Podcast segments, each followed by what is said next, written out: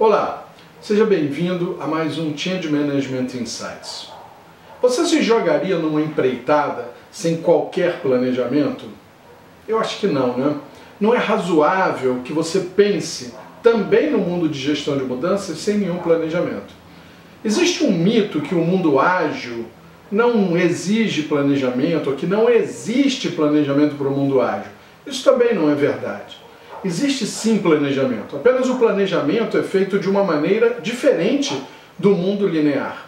Mesmo porque o mundo ágil se enquadra numa circunstância em que você tem alta imprevisibilidade, você não tem todo domínio de todas as variáveis que serão necessárias, você sequer tem o detalhe dos requisitos do produto ou do serviço que será desenvolvido. Portanto, se você não tem todos os detalhes, não dá para fazer um planejamento detalhado. E é por isso que se adota um modelo chamado Planning Onion, onion de cebola, um planejamento em camadas. E olhando para o projeto, a primeira camada do, do planejamento já, já seria justamente estabelecer a visão do produto, a visão do projeto. E aí a gente já teria também uma abordagem de gestão de mudanças com primeiras macroatividades que fazem parte do plano estratégico de gestão de mudanças e que tem uma característica estática. Essas não mudarão. Por exemplo, definir e preparar o patrocinador do seu projeto.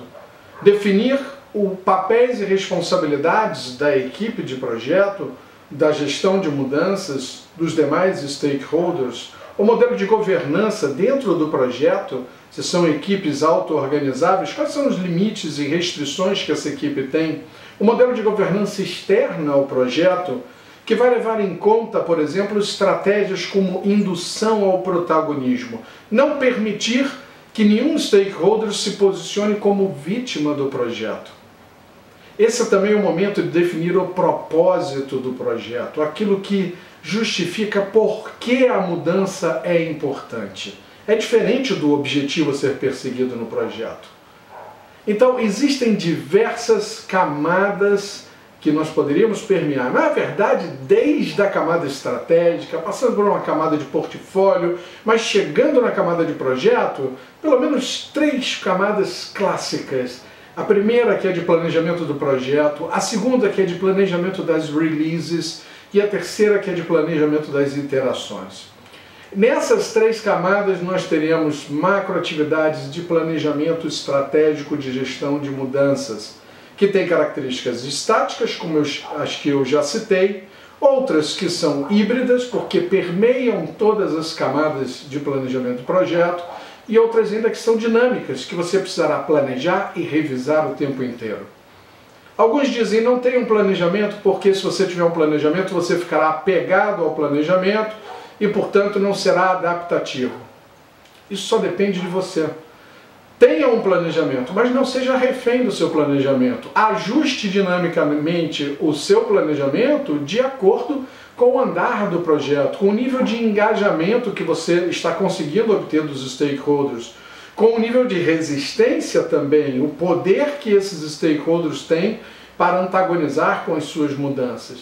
Portanto, gestão de mudanças é uma disciplina dinâmica que cabe perfeitamente no mundo ágil, nesse modelo de planejamento uh, que se chama Planning Onion, em camadas, e que sim, faz todo sentido ter um planejamento.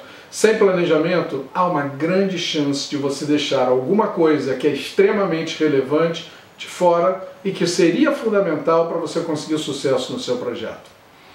É isso que eu tinha por hoje. Boas mudanças, não deixe de planejá-las. Um abraço. Tchau, tchau.